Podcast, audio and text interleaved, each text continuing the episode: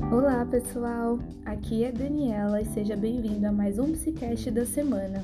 Hoje eu quero falar com vocês sobre autocuidado.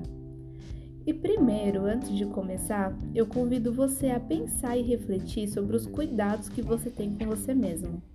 Mesmo diante da correria de trabalho, estudos, afazeres, tarefas, né, seja em qual área for, o nosso autocuidado acaba sempre ficando por último. Mas eu te pergunto, como você tem cuidado de si mesmo? Mas caso você não saiba ou não entenda ainda o que é autocuidado, fica tranquilo porque eu vou te contar. Autocuidado significa cuidar de si mesmo. Quando falamos em hábitos de autocuidado, estamos falando sobre as nossas próprias necessidades e sobre buscar aquilo que realmente nos faz bem.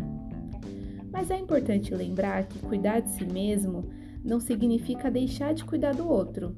Significa cuidar de si primeiro, estar bem primeiro para depois conseguir ajudar o próximo. E ter hábitos de autocuidado, eles também não surgem da noite para o dia, né? Nós sabemos, mas pequenas atitudes diárias podem surtir efeito e fazer a diferença na sua vida. E por isso que eu tô aqui para te ajudar. Vou falar alguns hábitos de autocuidado que você pode começar a praticar hoje mesmo. Primeiro, exercícios físicos. Praticar exercícios favorece o nosso corpo em inúmeros aspectos. Segundo, ter uma vida social. Nós sabemos que em meio à pandemia é difícil ter uma vida social, mas use e abuse das câmeras e dos recursos tecnológicos.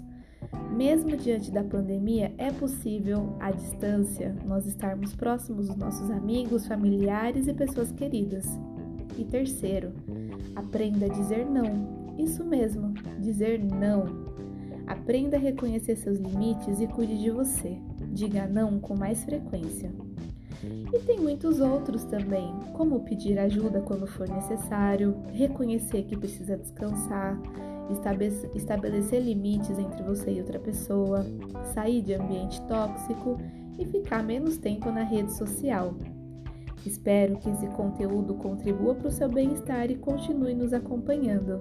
Até o próximo episódio. E ah, não se esqueça, pratique o seu autocuidado de hoje.